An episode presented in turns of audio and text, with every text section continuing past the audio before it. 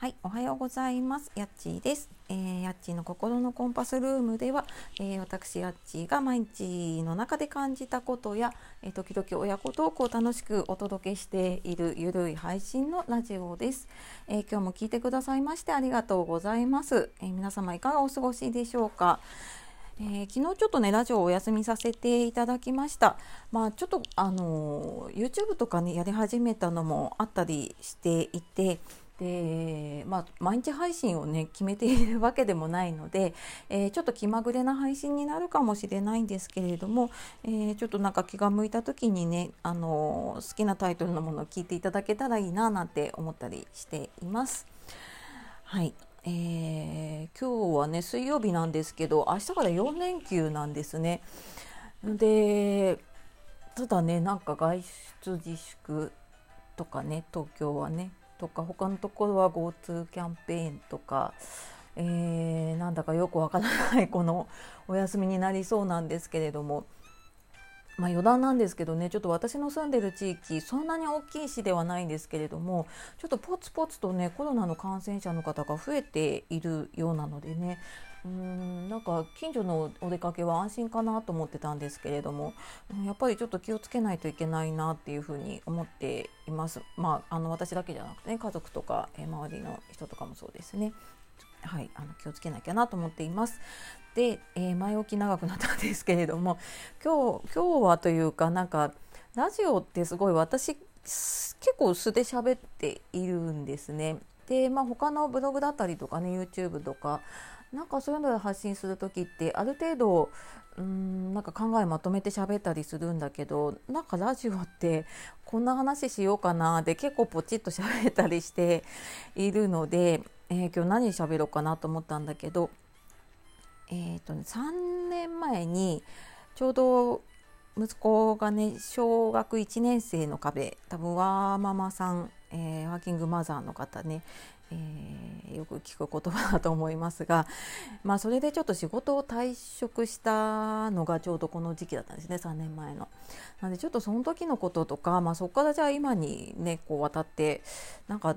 ちょうど昨日私いろいろなんかこれからどうしていこうかなっていうのを振り返ったりとかしてたのでね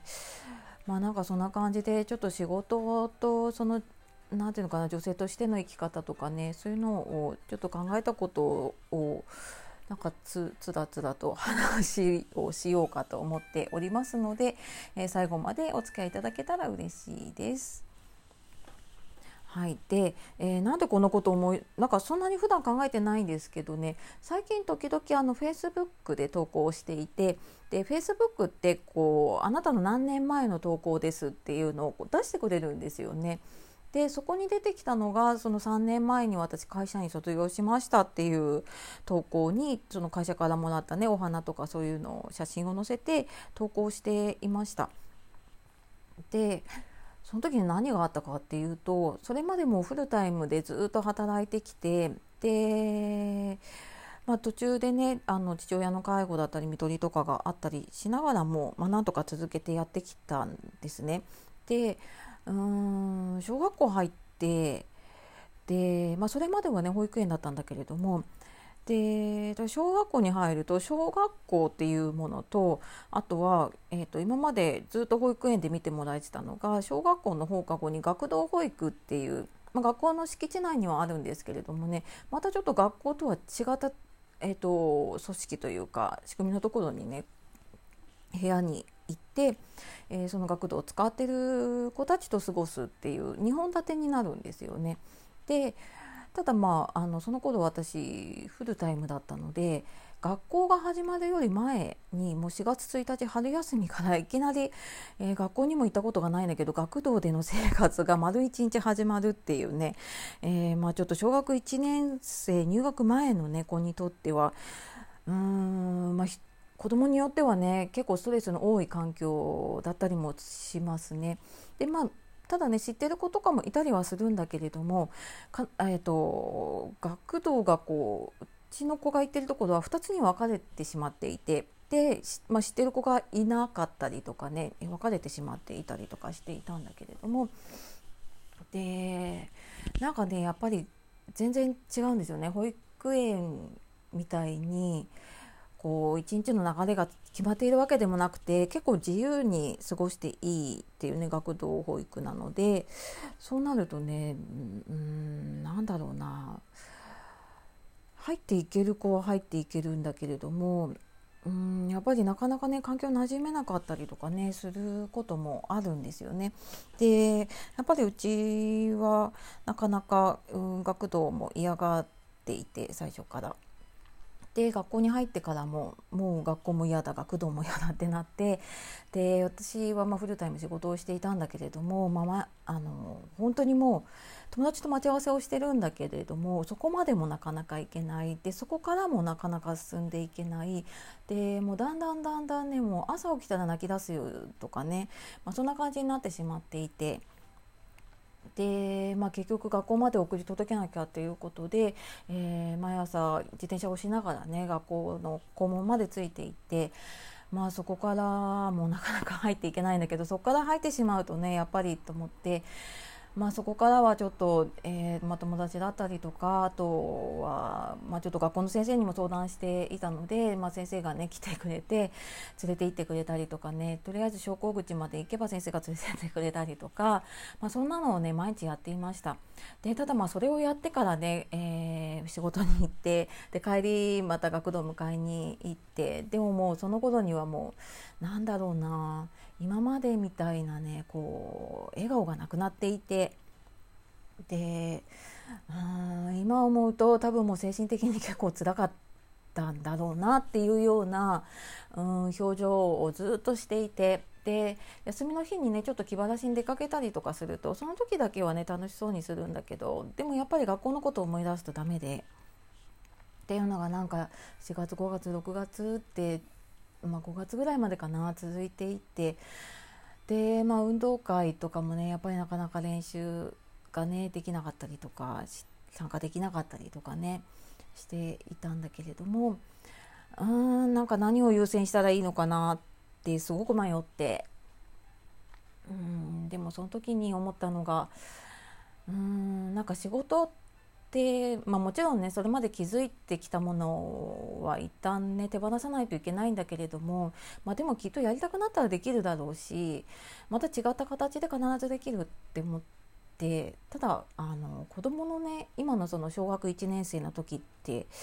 どうやっても戻ってこないですよね。どんなに時間をかけてもお金をかけてもそこだけは戻せないと思って。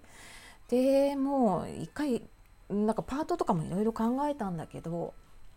うんでももうなんか自分も結構追い詰められてたんでしょうね その時ね。もうなんか仕事も手につかないしで、まあ、やっぱりちょっとなるべくね早めに迎えに行ってあげられたらと思ってでちょっと仕事の時間を短くしたりとかしたんだけれどもなかなかやっぱりね改善しなかったのでもう思い切ってやめようと思ってで、まあ、もちろんね会社にも止められたりとかしたけれどもここだけは譲れないっていうところでもう思い切ってね会社員をその時に辞めたんですよね。でまあそこからなんか私何かがやりたくて辞めたわけじゃなかったのでさてこれからどうしようと思って、まあ、いろんなことをね学び始めたりとかチャレンジをし始めたのが多分その3年前からかな。だったのでうんなんかその時はねすっごい辛くて、うん、悩んだかな悩んだしうんなんかいっぱいねすごい親子でぶつかったりもしたかな。で、まあ、余裕がなかったからねででもなんかそうやって自分が出した決断でしばらくはねこれで良かったのかなっていうのも思ったんだけどもでもなんか夏休み過ぎて普通に学校に行けるようにねだんだんなってきてで、まあ、それを見た時にああやっぱり良、うん、かったんだなって思いましたね。でまあ結果的にねその後うんやっぱりフルタイムで働いていたらできなかった学びの場に行ったりとかねで、まあ、そこでいろんな仲間に知り合ったりとかでその後も